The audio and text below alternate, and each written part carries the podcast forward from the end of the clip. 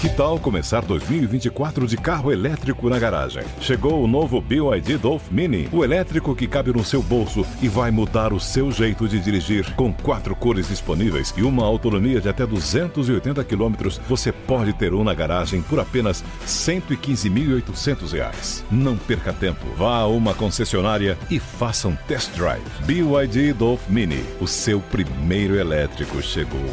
No trânsito, escolha a vida. Podcast da Pan. Olá, seja bem-vindo ao podcast da Pan, que deixa você bem informado com as principais notícias do dia e as análises dos nossos comentaristas de um jeito rápido e dinâmico. Hoje é quarta-feira, 2 de setembro de 2020.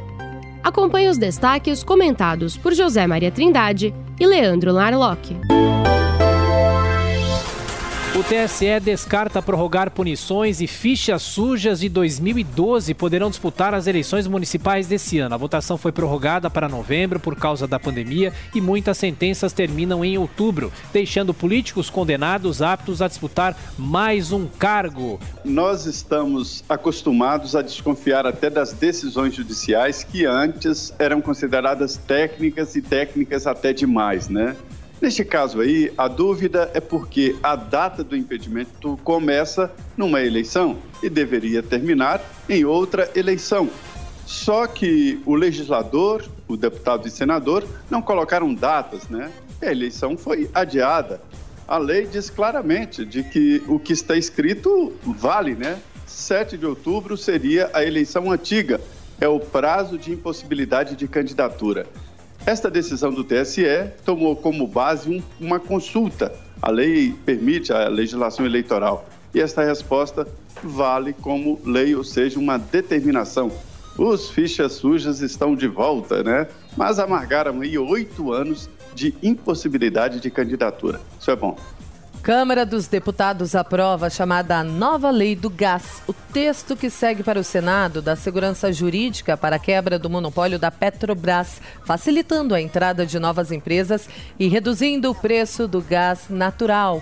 Olha, excelente notícia. Não fazia o menor sentido o Brasil ainda ter essas duas palavrinhas malditas que são monopólio público. Se a gente quer serviço ruim, serviço ineficiente no Brasil, é só a gente juntar essas duas palavras, monopólio público. Agora, com a quebra do monopólio, a gente permite que empresas possam operar nesse setor, libera a Petrobras para poder vender os seus ativos, aí até tem muita gente recomendando ação compra das ações da Petrobras, é, mais serviço, mais opção para o consumidor e provavelmente preço mais baixo do gás.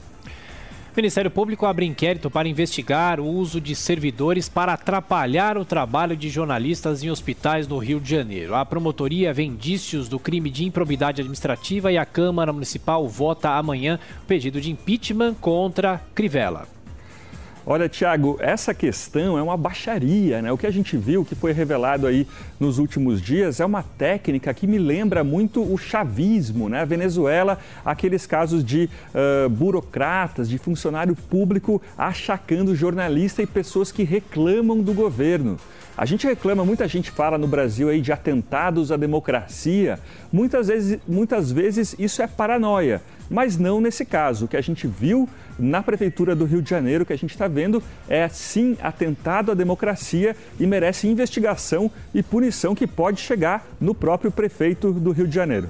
Ainda sobre o Rio de Janeiro, o PGR defende ao STJ a necessidade de prender Wilson Witzel. A Procuradoria antecipou que vai apresentar nova denúncia contra o governador afastado, que já recorreu ao STF. O eleitor do Rio de Janeiro foi atrás de um candidato que não era ligado a grupos políticos.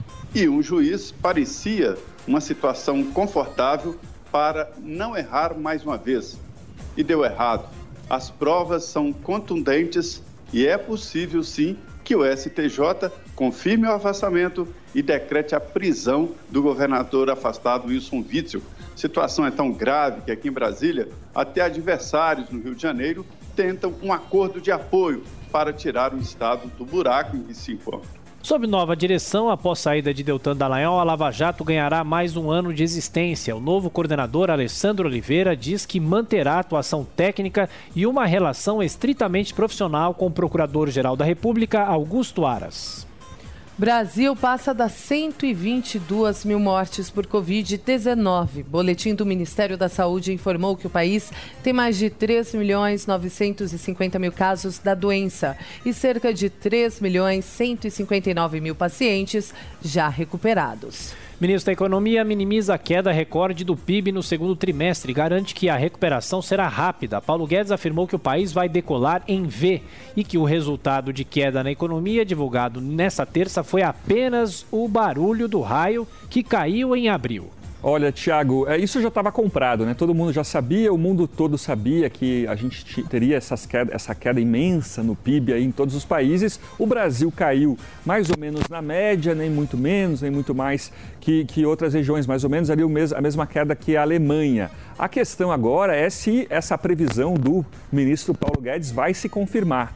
Né? Será que a gente vai ter mesmo uma recuperação tão intensa quanto essa triste queda que tivemos? Isso é importante para a popularidade do presidente Bolsonaro, porque a sensação de que as coisas estão melhorando, ela é muito positiva para o político que está no cargo. Né? Vamos ver e vamos torcer pelo menos para que a, a gente reverta essa queda, essa, esse fechamento de empresas, de empregos que a gente viu nesses últimos meses. Jair Bolsonaro confirma que vai retirar cálculo alojado há cinco anos na bexiga. Na conversa com apoiadores no Palácio da Alvorada, o presidente afirmou que a pedra é maior que um grão de feijão, mas não deu detalhes do procedimento médico que será adotado. É, hoje esses procedimentos são menos invasivos e mais tranquilos, né? É, assusta e desconcerta é a transparência do presidente Bolsonaro que fala de um assunto assim tão importante, a saúde do presidente da República, na porta do palácio para, é, vamos dizer assim, pessoas que estão lá querendo saber de outras coisas. Mas era preciso que a presidência da República, através de um laudo técnico, mostrasse exatamente o que está acontecendo com a saúde do presidente e como será o procedimento. Mas é o jeitão Bolsonaro de ser, né? Polícia de Los Angeles mata ciclista negro em mais um episódio que amplia a tensão nos Estados Unidos. Segundo a família de John Kise, foi baleado mais de 20 vezes pelas costas durante uma abordagem, versão que é contestada pelos agentes de segurança. Pelo Brasileirão, o líder internacional encara o Palmeiras fora de casa. Goiás pega o Corinthians e o Bahia recebe o Flamengo em Salvador. A quarta-feira tem mais cinco jogos: Fluminense Atlético Goianiense, Santos e Vasco, Botafogo e Coritiba, Atlético Paranaense e Bragantino e o clássico Ceará e Fortaleza. Jair Bolsonaro diz que enviará amanhã ao Congresso a proposta de reforma administrativa. No entanto, o texto desengavetado pelo presidente não deve reduzir os privilégios dos atuais servidores, valendo apenas para quem ingressar no funcionalismo público. Olha, até que enfim, né, gente? Essa, esse aí foi aí uma grande polêmica do governo Bolsonaro. Muita gente esperava que o próprio governo, o Ministério da Economia, esperava que ele fizesse, que ele apresentasse o projeto já no ano passado, mas com aqueles protestos no Chile, o governo ficou com um certo medo de revoltas populares, uma coisa que não ficou muito bem explicada. Veio agora, mas já está um pouco esvaziado. Não dá para entender por que não pode, porque esse projeto de reforma não pode mexer com alguns uh, com algumas bonificações, alguns privilégios que os atuais funcionários públicos uh, têm. Só para citar alguns, algumas barbaridades, um terço dos funcionários públicos federais eles estão no topo da carreira. É como se eles fossem chefe, é como se um terço dos funcionários tivessem salário de chefe, uh, o maior salário que eles podem ter.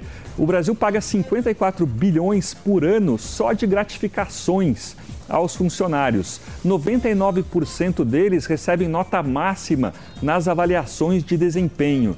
A gente tem aí mais de 2 mil carreiras no Serviço Público Federal. Então é muito problema. Seria bom se o presidente Bolsonaro tivesse mantido a ideia inicial de alterar também alguns privilégios dos atuais servidores federais. Entre salários de aposentados e servidores públicos, o governo prevê para 2021 um pagamento de mais de um trilhão de reais. Pouco mais de 700 bilhões de reais para aposentados e mais de 300 bilhões de reais para salários no executivo. Veja bem que complicação. O projeto de reforma administrativa já está pronto na mesa do presidente Jair Bolsonaro.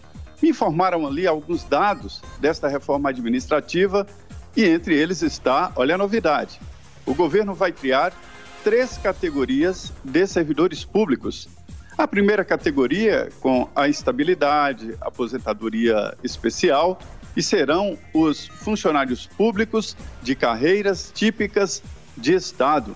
Aí estarão fiscais, policiais, pessoal do judiciário, advogados da União, carreiras típicas de Estado. Esse grupo terá estabilidade. O segundo grupo, ou segunda categoria, será contratada através de um contrato de CLT, que podem ser demitidos sem estabilidade e sem prazo de demissão. Ou seja, um funcionário poderia ser contratado aí e se aposentar como funcionário, mas não necessariamente. Poderia ser demitido em caso de retração econômica, ou seja, falta de dinheiro ou extinção da carreira. E o terceiro grupo seria de funcionários com prazo determinado, de chegada e de saída. É uma determinada atividade desempenhada. Este é o espírito da reforma que será enviada ao Congresso Nacional, possivelmente amanhã. Senado aprova o uso de recursos federais para preparar a volta às aulas em todo o país.